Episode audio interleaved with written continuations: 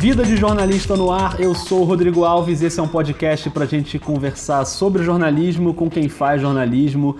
Hoje, com um episódio que na verdade reforça a verdadeira intenção desse podcast, que no fim das contas, cá entre nós, é uma intenção totalmente egoísta, porque eu é que fico muito curioso para conhecer os bastidores de algumas reportagens, e no caso específico desse episódio, reportagens de uma jornalista que eu admiro demais, então vamos fazer uma ponte aérea com Brasília para conversar com a Amanda Aldi, repórter do Intercept Brasil. Amanda, obrigado por ter topado essa conversa aqui no Vida de Jornalista. Seja muito bem-vindo ao podcast. Opa, obrigada, obrigada mesmo. Eu também sou igual você, sou muito curiosa para saber eh, essas opiniões dos outros jornalistas, assim, dos colegas de profissão, então Parabéns pelo trabalho, estou feliz de estar aqui. Ah, eu que estou muito feliz. E é um papo que já estava na lista do Vida há muito tempo, muita gente pedia também. Essa semana, por exemplo, eu pedi sugestões no Twitter, né, para o pessoal colocar lá quem vocês gostariam de ouvir. E aí vou até citar aqui que eu anotei o Pedro Aguiar, que é professor de jornalismo em Niterói, o Fábio França, jornalista de São José dos Campos, que está sempre comentando lá no Twitter do Vida todo mundo pedindo a Amanda. Essa semana o Rob Porto, narrador que trabalha comigo no Sport TV, também sugeriu seu nome, Amanda. O povo quer ouvir suas histórias. Ai, que pressão. Tomara que eu não decepcione muito essas pessoas. um pouquinho, não, não acho vai, que não. sim, mas muito não. e é claro que a gente vai conversar aqui sobre bastidores de reportagens. A Amanda tem matérias muito legais no Intercept sobre política, direitos humanos, Quero ouvir também sobre o próprio Intercept, como é o trabalho no site, as repercussões no Twitter, tem muito assunto para a gente falar. Mas eu queria começar, Amanda, lá em Curitiba, onde você foi estudar jornalismo, você é do interior de São Paulo, né? Como é que você foi parar em Curitiba? Por onde você passou lá naquele início? Tá, eu vou ser bem sincera, tá? Eu não sou, assim, muito um exemplo de, de profissional que deu super certo na vida, assim. Eu prestei vestibular em três lugares quando me formei no ensino médio e só passei na Federal do Paraná, lá em Curitiba. Então, é por isso que eu fui para lá. Não era assim que eu queria. Tava planejando, enfim. Inclusive, passei lá, não gostei da cidade porque eu achei super fria. Acabei tendo que me adaptar, enfim. Mas as coisas acontecem de um jeito meio inesperado e vão dando certo, assim, né? Então, eu saí de Marília e fui para Curitiba, me formei na Federal do Paraná lá e acabei é, trabalhando lá em Curitiba durante esses últimos é, 12 anos, mais ou menos. Eu acabei conhecendo bastante da imprensa lá do Paraná e tô em Brasília faz um ano e pouquinho, um ano e alguns meses, mais ou menos. E lá você chegou a passar muito por cobertura de Lava Jato? Você já começou a se envolver em assuntos de política ali naquela época? Como é que foi ali aquele momento? Sim, na época eu trabalhava com. Fiz bastante coisa por lá, mas eu estava na Gazeta do Povo, então eu cobria política lá já. Quando a Lava Jato começou. Daqui a pouquinho a gente vai ver mais detalhes, lembrar mais detalhes sobre a ficha criminal de Alberto Youssef. Agora vamos ver como está sendo feita essa operação da Polícia Federal aqui em Londrina e em outras partes do país. Operação que foi chamada, batizada de Lava Jato. Eu lembro que era muito inusitado, assim, porque a gente não entendia muito bem se era uma operação policial ou se era uma questão mais política. Né? No começo era uma coisa meio dividida, assim entrava nos dois cadernos do jornal, lá uma parte meio polícia, uma parte meio política. Quando começaram a entrar os empreiteiros na, na jogada e começaram as delações, que daí a gente mudou completamente a cobertura pro caderno de política e daí eu que, que eu entrei de cabeça, assim, na Gazeta do Povo, na, na época. E eu cobri também pelo, por alguns outros jornais, assim, então foi, a Operação Lava Jato foi uma coisa que eu tive bastante contato. Fiz pela Folha, pelo Globo, quando estava como freelancer para eles. E agora ela arrefeceu um pouquinho, né, tá, a Operação Operação Lava Jato tá um pouco tá bem paradinha, né, comparando com que ela foi lá de 2014 até 2016, 17, mais ou menos. Naquele período foi intenso, assim, então quem cobria Lava Jato sempre tinha bastante coisa para fazer. Virou meio que um, uma experiência para muitos jornalistas que, que atuaram nisso, tanto que é engraçado que aqui em Brasília eu tenho muitos colegas que trabalhavam comigo lá em Curitiba e agora acabaram vindo para cá, assim, por conta dessa exposição que a gente acabou tendo naquele momento. Agora, a sua ida para Brasília já teve a ver com o Intercept ou você foi antes? Como é que foi? Eu vim antes para o Poder 360, que é um site também, Fiquei um pouquinho de tempo lá e depois trabalhei como freelancer aqui para algumas coisas também, fiz para Folha e para agência pública. E logo entrei no Congresso em Foco e assim que eu entrei no Congresso em Foco, que é um outro site também, me chamaram para Intercept e eu tive a opção de, de sair de lá e entrar no Intercept porque é um veículo que eu, assim, gosto muito do Congresso em Foco também, claro, mas Intercept tem uma diferença assim que eu acho que é que é bacana de investir em reportagens um pouco mais aprofundadas, de fôlego, um pouco mais ousadas, enfim, e daí eu topei tô aqui tentando até agora isso. Agora, a sua estreia no Intercept, eu não sei se você já estava contratado ou se foi alguma pauta que você tinha sugerido para lá, que foi em 2018, em junho de 2018, com aquela matéria que foi bem impactante até pelas imagens, né, que é a revelação da, de umas fotos da época da ditadura, início dos anos 80, de funcionários da hidrelétrica de Itaipu botando fogo em ocas, né, em casas onde moravam indígenas e posando sorridente, comemorando na época da construção da hidrelétrica. Como é que pintou essa matéria? Você já estava contratada no Intercept? Não, tava não. Foi um freela é... e foi engraçado até. Eu sempre conto essa história porque eu... é interessante. As coisas realmente surgem é, de um jeito inesperado. E assim, eu tinha sugerido uma pauta para eles no Intercept, tava como freelancer ainda que era sobre ditadura tal, era sobre, sei lá, militares que, que foram punidos, que foram perseguidos, torturados e mortos tal. E daí o editor lá, é, não lembro quem que foi na época, me respondeu o e-mail falando: Ah, é legal essa pauta, mas veja tal coisa, tal coisa, tal coisa. Passou alguns pontos para eu ver lá, para aprofundar um pouquinho melhor a sugestão. E nisso, na pesquisa, acabou surgindo um relatório que era da Comissão da Verdade é, lá do Paraná. Eu comecei a dar uma olhada e tinha uma linha nesse relatório, que tinha saído há bastante tempo já, acho que em 2015 mais ou menos, falando dessas fotos. E era só uma linha no meio de um relatório de, sei lá, 500 páginas. E não tinha as fotos no relatório. Daí eu pensei, pô, por curiosidade minha, assim, eu vou ver, né, qual é. Procurei lá o autor, é, um dos, dos responsáveis por esse relatório lá do Comissão da Verdade.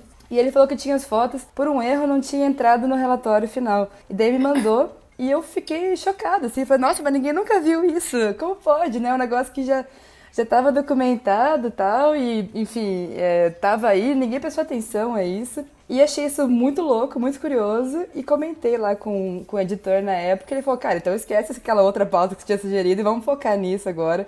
Porque é isso que é o que é uma história interessante, né? E daí eu era freela então nessa época e foi essa matéria que abriu as portas, na verdade, para eu acabar sendo contratada no Intercept um pouco depois. Acho que foi mais um mês e pouco depois que eu acabei entrando lá de vez. Pois é, e aí alguns meses depois, é, acho que foi em setembro do ano passado, já ali com a eleição fervendo, né, totalmente, você fez uma reportagem que agora acabou de ser selecionada pelo True Story Award, né, que é um prêmio internacional de jornalismo, e você vai viajar para a Suíça para receber o prêmio, que é a matéria sobre o Paulo Rogério Rego, mais conhecido como Doda de Tião. Sempre ao lado do povo, trabalho de coração, meu estadual é Doda de Tião. Que é um deputado estadual da Paraíba que teve o maior aumento percentual de patrimônio durante o mandato, né? Em quatro anos ali, 716, né? 716% de crescimento.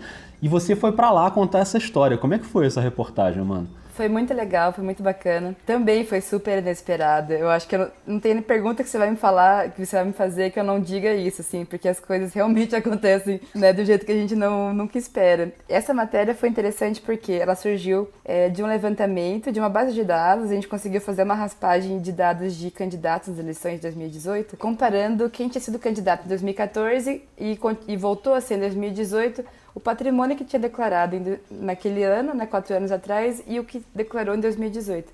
Então a gente fez também um, um filtro para pegar só as pessoas que vêm de cidades com até 100 mil habitantes. E a ideia com isso era sair um pouquinho daqueles candidatos que vêm de grandes centros, que geralmente a mídia já costuma cobrir, né? Gente que vem do Rio, de São Paulo, de Brasília mesmo, é, capitais em geral. Então a gente queria conhecer quem estava voando fora desse radar da imprensa tradicional, porque geralmente a, a imprensa nessas cidades pequenas, enfim, costuma bom, fazer esse trabalho um pouco mais é, comparativo com outros lugares, com outras regiões, enfim.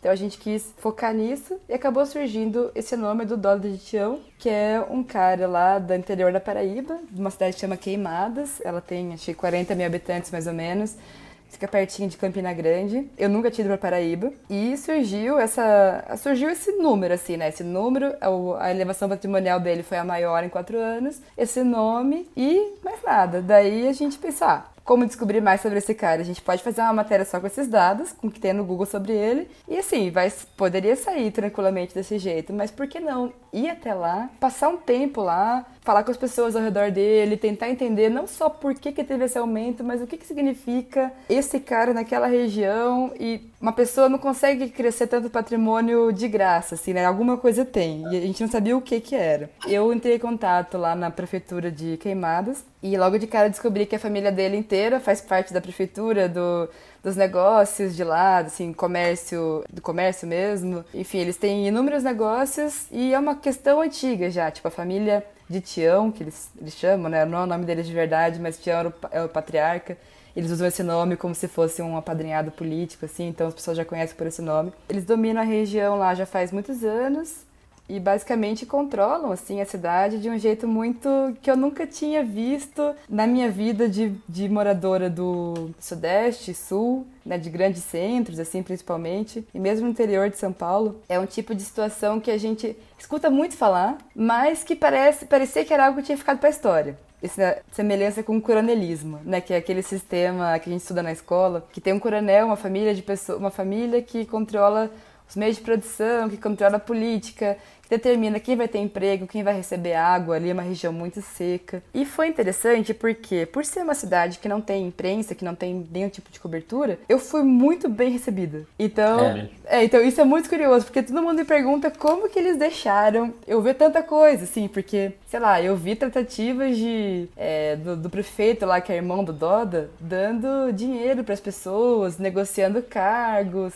coisas muito questionáveis. Um dos irmãos dele lá chegando cocaína na minha frente, com um revólver na mão, numa pedreira, super longe da cidade, enfim.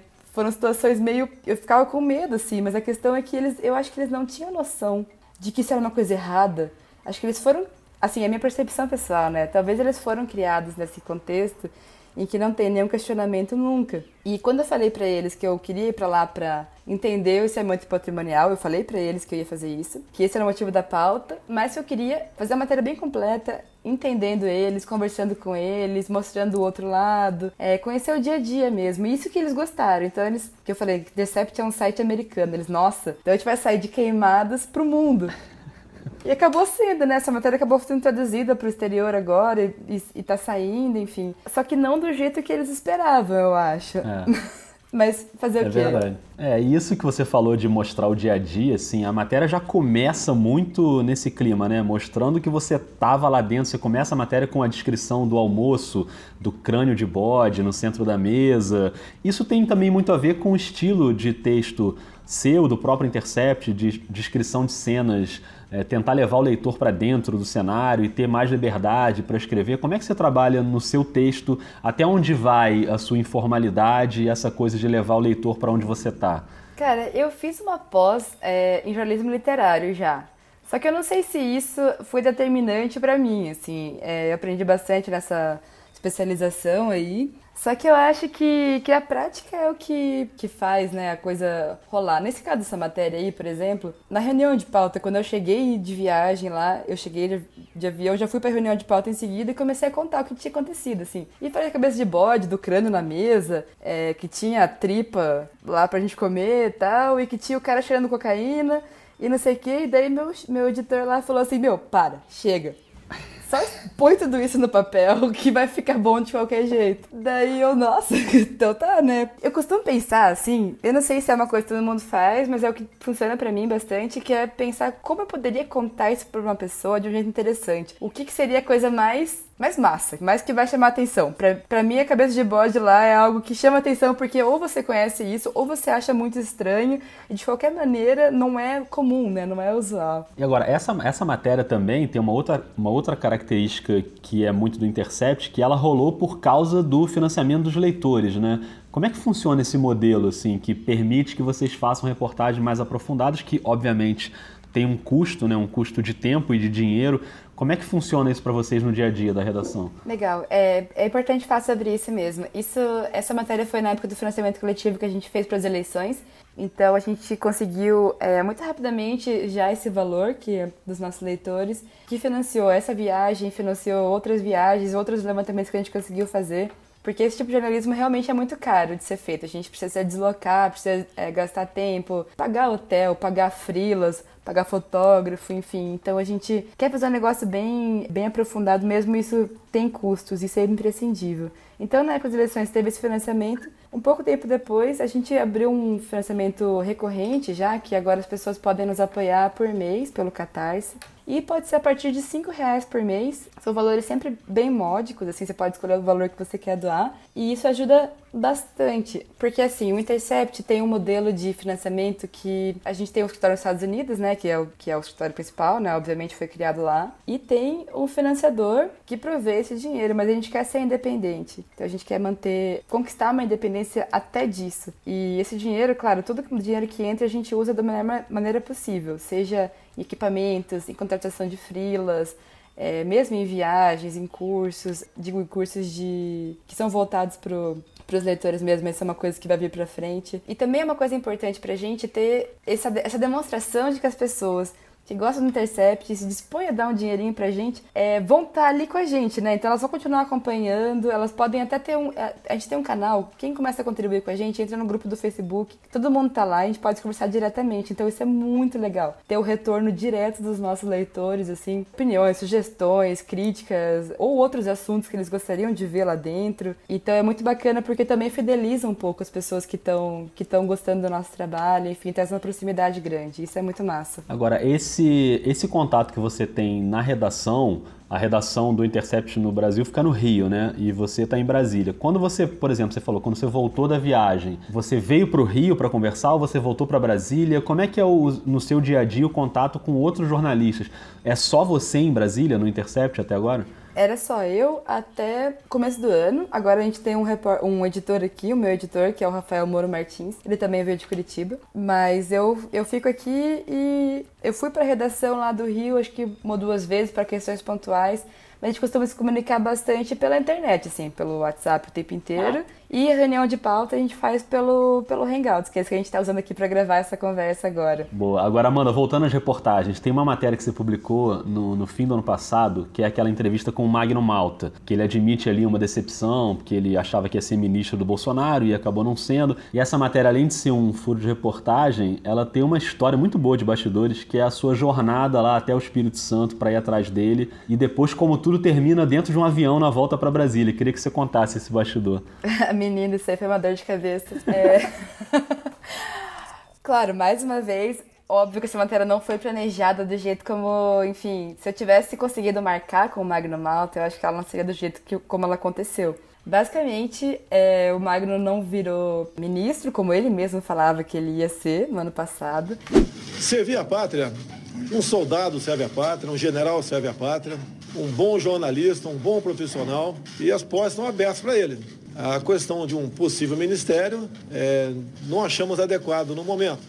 E ele ficou magoado e foi para o Espírito Santo e se refugiou lá. Meu chefe, o Leandro Demora, ele teve uma ideia assim, pô, vamos para lá tentar falar com ele? E eu falei, ah, bora, né? Eu tentei falar com o assessor, tentei falar com ele, todo mundo tava com o celular desligado e eu não tinha ideia de onde ele ia ficar lá, sei lá, onde que ele mora, enfim, foi um negócio muito que eu tive que ir na louca, assim. Eu tinha uma ideia que ele estava num sítio no interior lá e eu sabia que ele tinha um centro de, de recuperação de dependentes químicos, uma cidade que chama Cachoeiro Itapemirim, que é a cidade que é do Roberto Carlos, inclusive, e do Sérgio Sampaio, que eu acho, inclusive, um representante melhor do que o Roberto Carlos.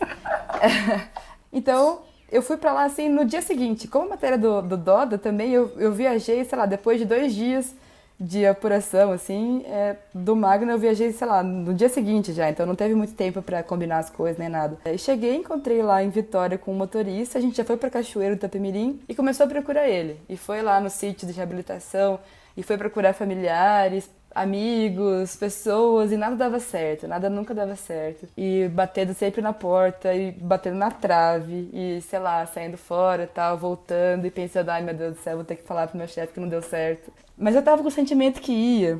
Sei lá, eu tenho um pouco dessa coisa assim de.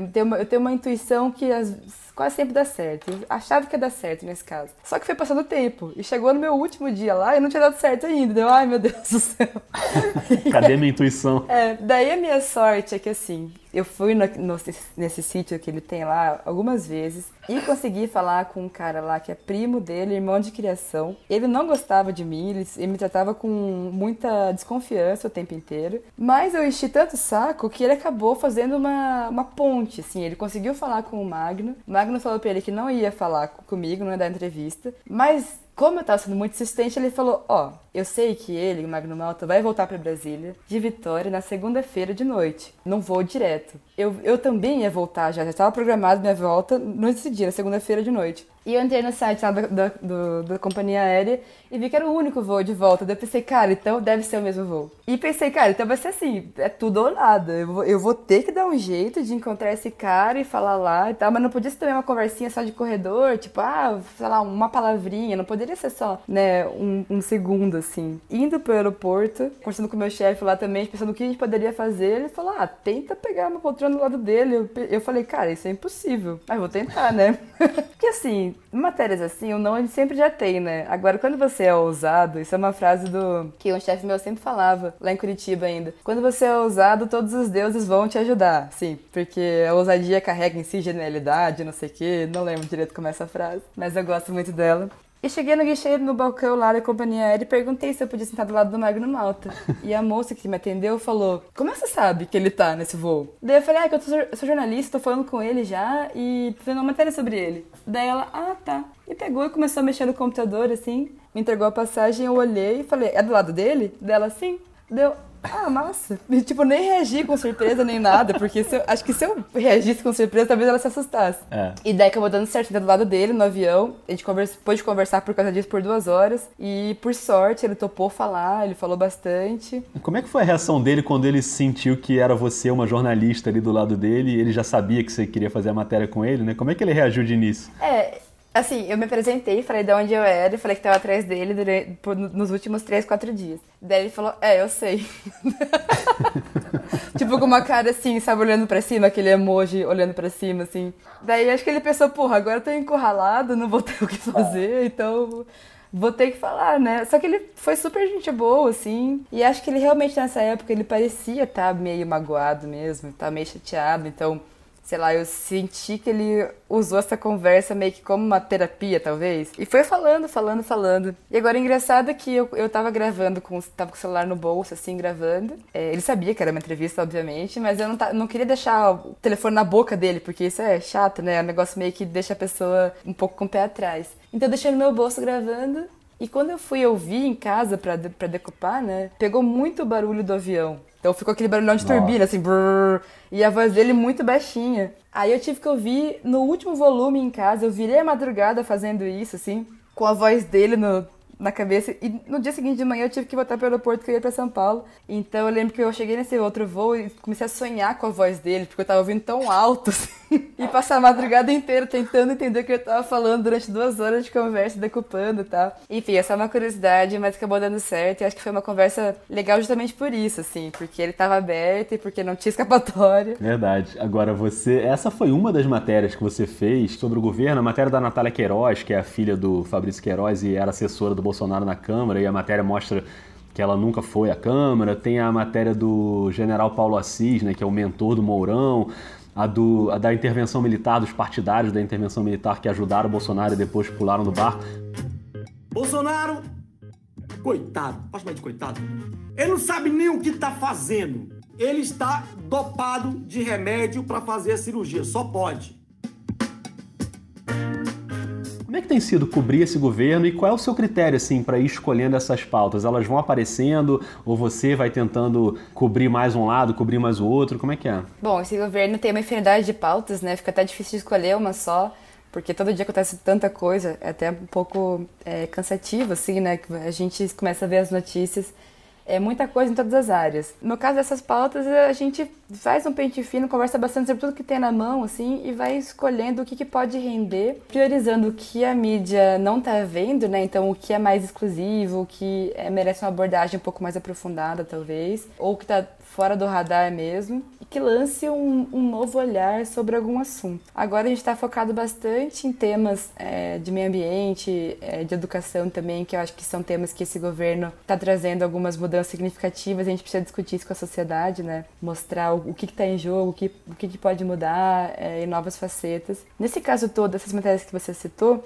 eu fiz essa sobre o Mourão, que basicamente essas duas aí, a conversa com o mentor político dele, que é o, que é o general Paulo Assis, e dos intervencionistas, que apoiaram o Bolsonaro e agora estão apoiando o Mourão, basicamente, a maioria deles faz é. isso. Assim, era algo que a gente estava flagrando, mas não conseguia muito bem ver na, na cobertura factual, porque é, é, algo muito de bastidor e muito picotadinho, assim. Como o Mourão se transforma numa, numa força é, política até, que causou até esses ciúmes agora que o, que o filho do Bolsonaro, que o Carlos, estava demonstrando na semana passada. Toda essa, essa, essa retaliação de uma ala do governo contra a outra ala do governo, que é basicamente os bolsonaristas contra os militares. Então, a gente pode não ter falado diretamente sobre isso, mas são pontos adjacentes, assim. A matéria que o que o, que o Mourão vai ser presidente, é, ainda vai ser o presidente, a gente expõe um pouquinho como que o Mourão chegou lá no vice, quais são os planos desse grupo político dele, enfim, e, e a outra do, do grupo que, que apoia ele, assim, a gente falou sobre os intervencionistas, mas, mas claro que não são só eles, assim, né, então a gente tenta pegar um tema que está em voga, com um olhar diferente, com uma abordagem diferente, algo assim, nossa, tem isso, né, pra, pra pessoa ler e pensar, meu Deus, tem tem muito mais coisa que talvez a gente não está vendo aqui. É verdade. Agora, essa, todas essas matérias, assim como tudo que envolve política hoje, né, especialmente com esse governo, as repercussões são gigantes, né? Os ataques são muito pesados e muitas vezes vêm dos dois lados, né? Estou falando do governo, mas queria que você comentasse alguns, alguns desses episódios. Primeiro aquele é, lá da Joyce Hasselman, que é deputada federal e líder do governo no Congresso e também jornalista, que você denunciou os casos de plágio das matérias quando ela tinha um blog e depois você foi ameaçado. Como é que foi essa história? Bom, eu conheço a Joyce do Paraná. É, assim, a gente não se conhece pessoalmente, mas a gente é jornalista lá ao mesmo tempo, contemporânea, né? E ela tinha esse blog lá na época que eu era jornalista, era bem nova, inclusive era foca, enfim, como a gente fala, né, no começo da profissão. Todo mundo sabia lá na imprensa do Paraná que ela copiava textos dos outros jornalistas e colava no blog dela. E não, não deixava assinatura, né? Então parecia que ela tinha escrito. Uhum. É, o que eu fiz para denunciar esse, essa questão aí foi eu e um amigo, a gente começou a dar print é, copiar os textos que a gente publicava e que ela copiava no blog dela. Então a gente começou isso com a gente Daí depois ampliou para outros jornalistas, que foram 20 e poucos que no final assinaram nosso, nossa denúncia lá. E mandou para o sindicato. É que na época a Joyce não era nem. A gente não esperava que acontecesse tudo, que ela ia virar uma das deputadas mais votadas da história, enfim. Né, é claro, a Joyce era uma jornalista de um blog do Paraná, ela não tinha essa expressão. Depois ela entrou na TV, já depois acabou se aliando a, a, política, enfim, e teve essa trajetória aí. Então, na época, ela foi julgada pelo sindicato lá do, do Paraná, dos jornalistas, e foi condenada, né, pelo Conselho de Ética. Só que esse caso não deu em nada, porque uma condenação que, que se tem no Conselho de Ética do, do, do sindicato era basicamente que ela não poderia fazer parte mais do sindicato, que ela já não fazia, e não tinha nenhuma sanção, assim, então esse caso meio que morreu. E daí, ano passado, durante as eleições, eu, eu fui é, postar sobre isso no Twitter. Eu não tinha nenhum Twitter muito é, relevante, inclusive eu, eu, abri a conta, acho que em agosto do ano passado, no, foi tipo um mês antes de eu postar esse negócio aí. Acabou tendo relevância, repercussão, porque ela compartilhou e ela foi muito violenta na, na, resposta dela. Ela começou a me xingar e começaram a vir os apoiadores dela, é, muitos robôs esse meio, me xingando e ameaçando de morte até, umas coisas bem horríveis, assim. E daí esse caso voltou, então, né? Então esse negócio dela plagiar, enfim, acabou voltando, acho que ela não queria que isso acontecesse, mas, mas foi o que aconteceu. E foi meu primeiro ataque virtual nesses moldes aí, de vir uma, uma turba enfurecida e começar a mandar um monte de mensagem me xingando e tal. E obviamente não sabia como reagir a isso. Mas eu tive muito apoio do pessoal do Intercept lá, dos, dos meus colegas e de outras pessoas. O sindicato mesmo, é, lá do Paraná e aqui do Distrito Federal, fizeram uma, um abaixo-assinado em apoio, assim, que muita gente assinou, então foi super legal isso. Eu não imaginava que ia ter essa repercussão, porque para mim eu tava só relatando um caso que uhum. para mim foi corriqueiro, né? Essa denúncia que eu fiz lá em 2014, 2013, não lembro. É, pois é, mas aí assim, do outro lado, você também já se posicionou em questões que te levaram até a, a, ser atacadas por setores da esquerda, né? Quando você, por exemplo, reclama que o, que o movimento Lula Livre estava se apropriando ali da marcha das mulheres no dia 8 de março.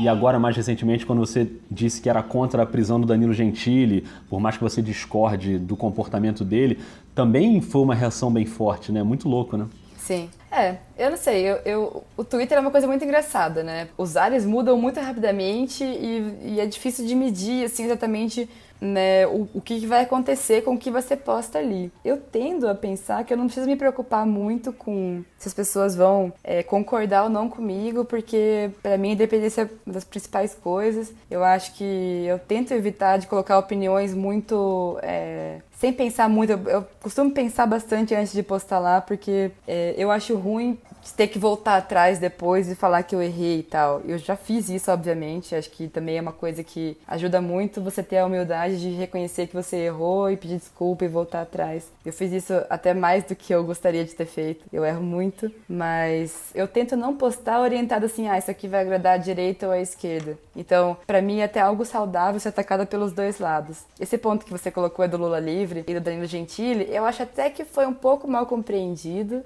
Mas eu também acho que não é meu dever ficar me explicando, assim, porque não devo servir, assim, a nenhum dos lados. Eu acho que Lula livre é uma coisa que é super válida, eu só achava que naquele momento, na Marcha das Mulheres, poderia ter talvez uma relevância, é, um protagonismo um pouco menor do que teve.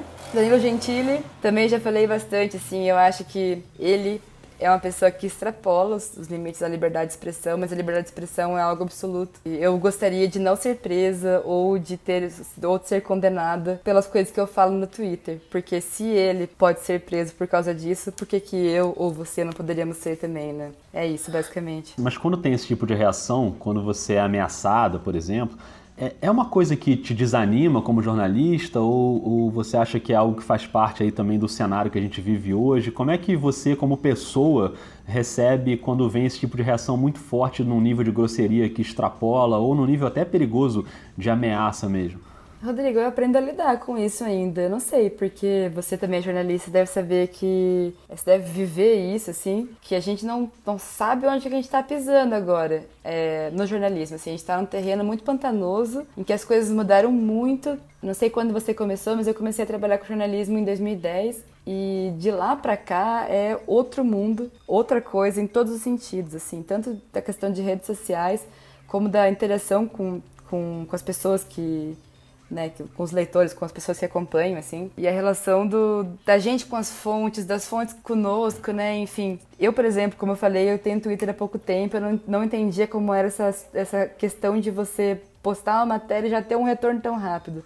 Esses ataques, claro que me deixam muito surpresa sempre, assim, eu, que eu nunca espero muito bem o que, que vai acontecer. Eu acho muito bom, por um lado, ter essa... poder medir a temperatura, por mais que o Twitter seja não seja uma representação é, muito grande da sociedade, né? Mas assim é, é, é, o mais próximo que a gente pode chegar, o Twitter, o Facebook, enfim, as redes sociais. Mas é muito bom que tenha esse retorno. Ao mesmo tempo é muito assustador como é, como é grande, assim, como a avalanche de coisas pode ficar imensa, pro bem ou pro mal. Quando é um ataque pessoal contra mim, eu fico com medo né? Assim, tem muitas críticas que são contra mim. Eu vejo um viés um pouco até machista, assim, misógino, que as pessoas falam muito sobre a minha aparência, sobre, sei lá, o meu jeito, algumas coisas assim que eu acho que não tem nada a ver, porque eu acho que você pode gostar ou não da minha matéria, isso não tem nada a ver comigo como pessoa, enfim. Claro. E, e, essa questão assim de, talvez, não sei se, né, por eu ser mulher e tal, talvez tenha gente que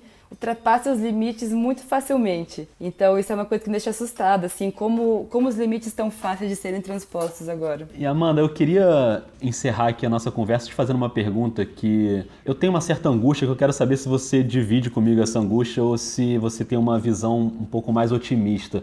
O Intercept hoje você trabalha num veículo de muita credibilidade, um jornalismo notadamente sério, incisivo, crítico, mas por outro lado, a gente está num país em que, sei lá, 40% mais ou menos da população não tem acesso à internet e muitas vezes não tem acesso à internet, mas tem acesso ao WhatsApp, por exemplo, né? porque o WhatsApp pode vir gratuito ali num plano de telefonia. Então, às vezes, a pessoa recebe uma informação falsa pelo WhatsApp, mas não consegue clicar num link da sua matéria bem apurada no Intercept para ver uma informação que realmente é, é verdadeira ali. Isso te deixa meio angustiado, não? Sim, bastante. A gente tenta pensar em soluções para isso. Por exemplo, a gente tem canal de transmissão no WhatsApp que as pessoas podem receber tipo um resuminho das matérias é, em tópicos, não necessariamente para você clicar no link, assim, mas para você saber mais ou menos o que a gente tá falando. A gente costuma fazer cards, que é tipo imagens, para distribuir no WhatsApp também. A gente, a gente tenta também entrar nesse meio. Só que a gente uhum. sabe que é, claro, é um universo, é um oceano imenso de coisas e a gente pode tentar entrar, mas nunca vai ser talvez suficiente para estar tá no mesmo pé que toda essa avalanche de fake news que está rolando por aí, né? Então, sim, é uma angústia muito grande. Eu acho que o jornalismo hoje está num, numa posição privilegiada que a gente pode se repensar, a gente pode inovar e tentar ser relevante de um jeito é, que faz sentido para as pessoas clicarem nos links e irem atrás, enfim, e, e voltarem a acreditar na imprensa, assim, que eu acho que isso é uma onda mundial também, esse, esse descrédito que a gente está vivendo aí. Mas uma coisa que a gente conversa muito entre nós, o Intercept, é fazer jornalismo que seja interessante, que as pessoas queiram ler, que seja muito acessível também. Uma linguagem super simples, sei lá, a gente pega uns formatos bem populares, tipo, a gente lançou semana passada Casos de Brasília, que é tipo uma, uma versão daquele Casos de Família, uhum. aquele programa da SBT, né? Então, pegando algumas polêmicas do governo é, e colocando umas montagens meio engraçadinhas, mas que também é informativo. Então, assim, a gente tenta fazer umas, umas aproximações, assim, entendendo que o jornalismo não pode ser tá encastelado, né, ali em cima de, um, de uma torre, falando só com os seus pares, falando só com quem fez faculdade, quem é da elite. Não, cara, o moleque que, que mora no morro lá, ou, sei lá, alguém que mora lá no interiorzão, vai ter que ter o interesse de... Assim, as pessoas querem ter informação, mas muitas vezes a informação não chega até elas porque não, não fala para elas e com elas. Por exemplo, a gente fez uma, é. uma matéria super legal esses tempos, que é do Bruno, que é o nosso estagiário lá. Ele é morador lá de uma favela no Rio, e ele fez um diário sobre as abordagens policiais que ele levou nos últimos tempos. E isso é bem impactante, porque quem namora no Rio, quem namora nessa, nessa situação, não tem noção do que é ser um jovem negro. É, e mesmo que você seja estudante de jornalismo, trabalhe num lugar reconhecido como Intercept, assim, você está sujeito a toda vez que você pega o ônibus, faz um determinado lugar, os policiais te param, te revistam, abrem sua mochila, vem com, com um revólver na sua cara, enfim, é uma situação que a gente sabe que o moleque que passa é isso quer ler. Então por que, a gente não pode falar com ele? Né? Então a gente tenta chegar nesse ponto aí. Que bom, Amanda, porque é bom saber que tem gente fazendo um trabalho super sério, como vocês fazem no Intercept, e, e atentos a essa realidade, né, de tentar chegar ao máximo de pessoas possível. Fico muito feliz, é, fiquei feliz de conhecer vários bastidores do teu trabalho queria te agradecer demais. A gente podia ficar muito mais tempo aqui, claro, levantando várias outras matérias, mas a gente pode voltar a esse assunto. Aliás, pode rolar um episódio com o Demore também, que é outro que está na lista aqui há muito tempo. Já vai dando um toque nele aí, que daqui a pouco eu estou perturbando ele. Mas obrigado, Amanda. E ele, a conversa com ele vai ser ótima, você vai gostar. Né? Obrigada, Rodrigo. Legal. Valeu mesmo pelo espaço. Obrigado por me ouvir aqui, minhas coisas. Gostei bastante de conversar com você. Não, eu que te agradeço. Agradeço muito a Amanda. Para quem escutou esse episódio, fica de olho na Amanda, no Intercept Brasil e também no Twitter, no arroba AmandaFAudio. O que, que esse F tá fazendo aí, Amanda? Eu tinha uma conta antiga de Twitter que eu não usava mais fazia alguns anos, que era Amanda Áudio. Daí eu tive que fazer uma nova e botei esse F, que é de Ferné, meu sobrenome do meio que pouca gente conhece. Mas quem não gosta de mim costuma falar que é de Fusca. Porque Audi, Fusca. Tá... Mas tá simpático o Fusca também, né? Pra quem não gosta, acho que não é um bom xingamento, porque Fusca é, é legal também. Eles falam de Fiat também, de Lada, que é aquele carro comunista lá, enfim, eles têm várias coisas, assim, eu acho muito criativo. bom, muito bom. Assim a gente encerra mais um episódio do Vida de Jornalista. Você que ouviu e gostou, eu sei que você gostou, pode espalhar a palavra por aí, manda pros amigos bota naquele grupo de jornalistas, no grupo de estudantes, deixa o seu comentário também lá no Twitter, no arroba vida jornalista. E vai ter mais Amanda nos próximos dias, porque agora, a gente encerrando esse episódio, eu vou fazer mais uma perguntinha para ela. Você já está acostumado, sabe que a gente tem um episódio bônus, mas essa você não vai ouvir agora, só vai ouvir daqui a alguns dias. Então se liga. Um beijo, um abraço para todo mundo e até mais.